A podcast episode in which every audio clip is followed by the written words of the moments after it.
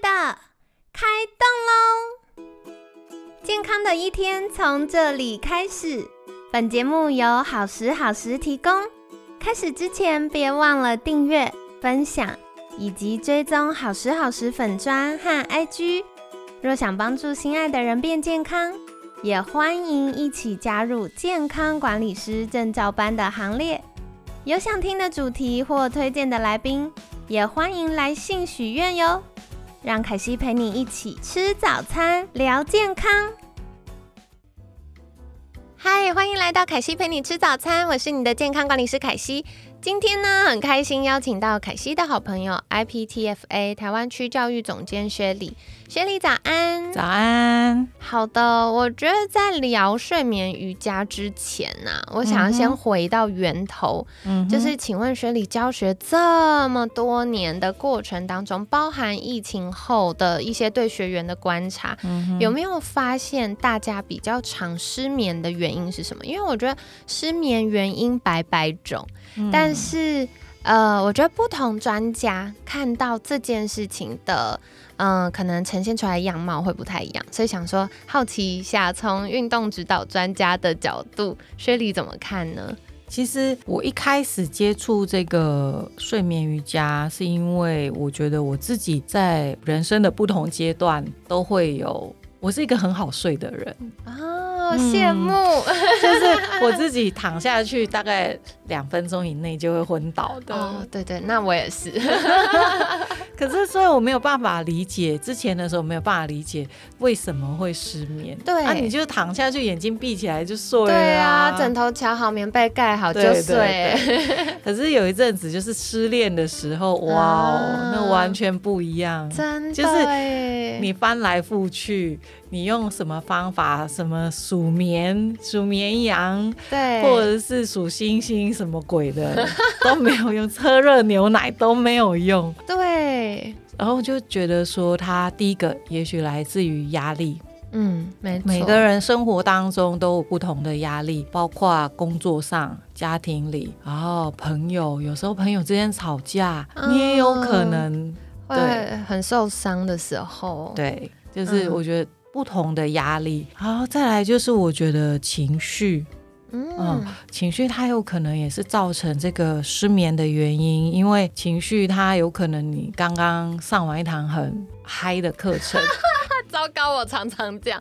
我后来我到这一两年减少了我晚上教课的时间，嗯，因为以前还年轻的时候，这样讲好好笑，但真的是二十几岁在教课的时候，我教到晚上十点多十一点，教完课洗完澡。倒头就睡，可是到现在慢慢我就越来越发现我会很亢奋，对，我会洗完澡之后，然后就嗯心情还是不错，然后想说来弄个什么好了，可是就睡不着。对。对，然后就好难好好入睡，或者是我后来也会发现有另外一种情形是晚上很好睡，一样沾了枕头就睡着，可是早上我会先感受到情绪而醒来，就像刚学里提到，就是有的时候是压力，压力对我来说它是比较具体，我想得出来是什么的事件，可有的时候我感受到的是情绪，嗯嗯，我会觉得很低落的情绪或很紧张的情绪而醒来。嗯，然后通常我就会发现我心脏扑通扑通扑通的跳，对，没错，对，这就是所谓的身体影响心理啊，或者是心理影响身体，因为很多人都会觉得说啊，这个两个本来就是分开的，嗯。嗯，像比如说我跟我的朋友有一个好朋友，他就是突然之间有一天，他突然之间就说我站不起来，哇。怎么会？对他就是他就是没有力气站起来，他也没办法坐起来，他只能躺着。然后我就说怎么会？怎么会这样子？嗯，然后他就去医院做了各种的检查，都说没问题。天呐，我觉得这种更可怕，因为如果找到问题，我们就知道怎么解决。对对。但都说你很健康，没有问题，但实际有一个现象发生的时候，你会更慌。对对，因为你会觉得说怎么搞的？对。后来我就跟他说，你可能需要一些呃心理师的一些智商，可能可以有一些帮助。对。他就会很生气的告诉我说：“你不要告诉我这些东西，我只是想要知道我身体发生什么事。”哦，所以他就是直接把他的身体跟心理是很切割的，嗯，但事实上，他是心理是会影响身体，身体会影响。比如说，我讲一个最简单的例子，呃，胃痛，可能多多少少有一些人会有，应该说大部分人会有感受过，对，有这个经验。对，就是你胃痛的时候，其实你情绪是好不起来的。对呀，那这个就是头痛都很烦。对，那个就是身体会影响到你的心理，这个是很实际。哇，这例子很棒哎。对，因为或是你牙痛，每个人都有牙痛经验吧？崩溃的痛。对你牙痛，你有可能会开心吗？这是不可能。对，脸都肿个半边了，说哈哈没关系。很难很难，真的很难。大部分的人都会说啊。你不要来吵我，牙齿痛或者是头痛，我觉得是每一个人都有这样的经验，所以这个就是很好的一个例子，就是身体会影响心理，心理也会影响身体。有可能有些人很紧张的时候，他是会产生胃痛或者是肚子痛，那个就是很明显的，就是你的心理会影响身体。对啊，像我觉得很多人在遇到压力大的时候，会容易腹泻。对对对，肠燥症。对对对，所以我觉得这就是大家在日常生活中很容易理解的状态。对，所以我觉得身体跟心理是一起，所以情绪它有可能也会影响到你的睡眠。也许他当下是像我以前是跟你一样，就年轻的时候，伤心的一刻。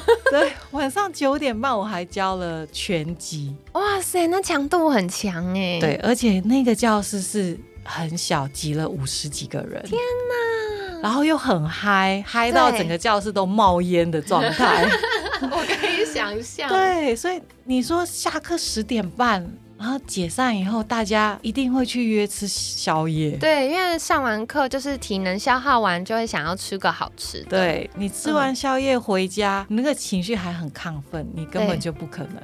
对，即使我的身体再累，我还是睡不着。对对对，你就是身体很累，你已经快要宕机了，可是脑袋它就是很醒。嗯嗯嗯，这个也是会造成失眠的原因。然后就是还有就是，呃，我觉得自我价值也有可能。怎么说呢？因为有些人他会觉得，呃，我是一个做什么都不好的人啊，所以他可能带着这个失落的状况。对，他可能在睡觉的时候，他可能就会想说，那我明天能做什么？我什么都不能做，我是不是一个无能的人，或什么？他可能在自我价值上面就会有。呃，落差，对，他就会觉得说他那他还要睡吗？对，很多人甚至有很多人灌输一个观念，就是反正我要死的时候，我死的时候就会一直睡了，我为什么要现在睡？我有的我有听过几次这个说法，对，可是他们不知道，其实这个东西是很致命的一个观念，因为。呃，其实我前一阵子刚好十月上个月，我呃曼谷去上一个体适能大会，它是一个国际型的亚洲体适能大会，嗯，Asia Fit。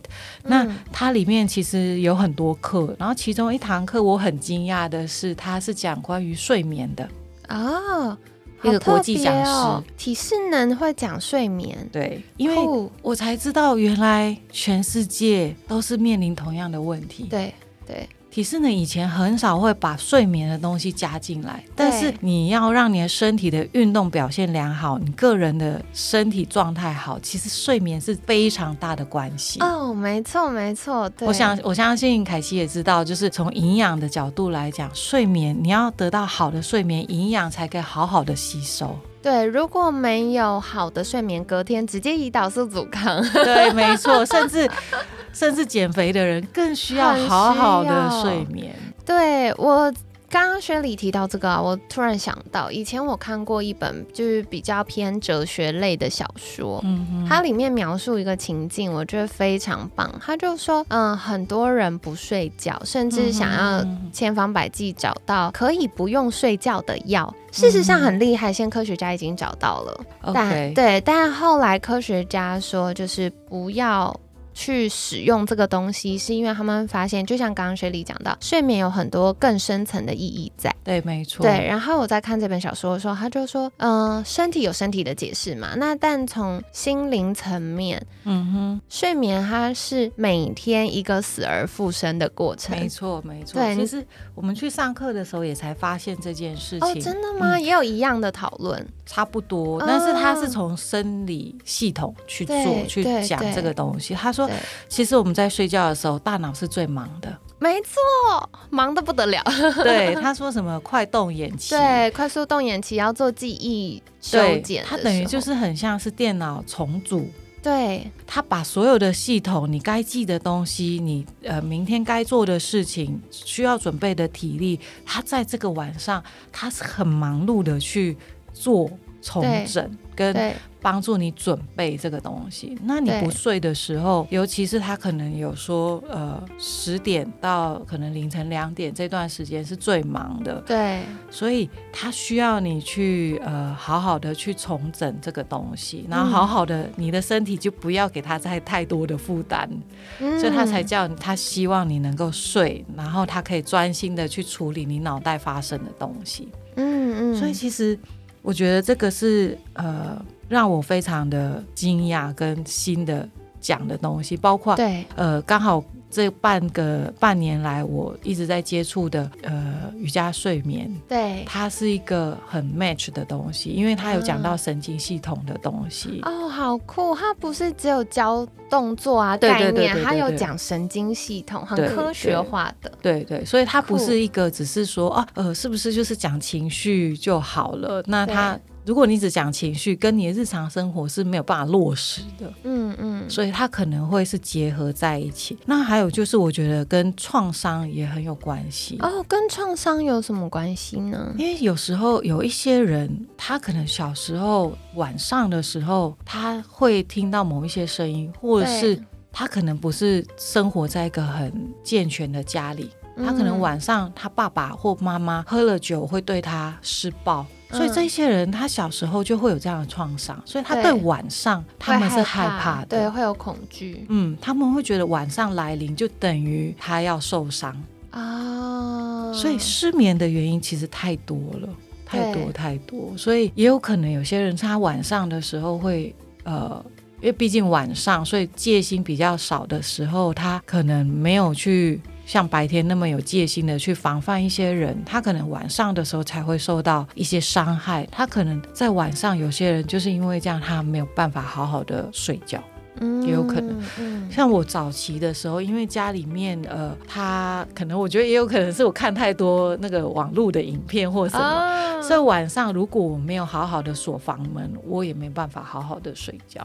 哦，这样子，哎，我觉得提到这个蛮有趣，因为很长，大家在睡觉、营造睡眠空间的时候是有自己的惯性的，对，但是仪式感，对，可是因为我们都是从小到大自己这样慢慢衍衍生出来的习惯，所以可能我们不知道每个人不太一样，或我们不知道别人怎么做，对，没错。但是透过刚刚雪莉的分享，我就会发现，因为像我是一定要关房门。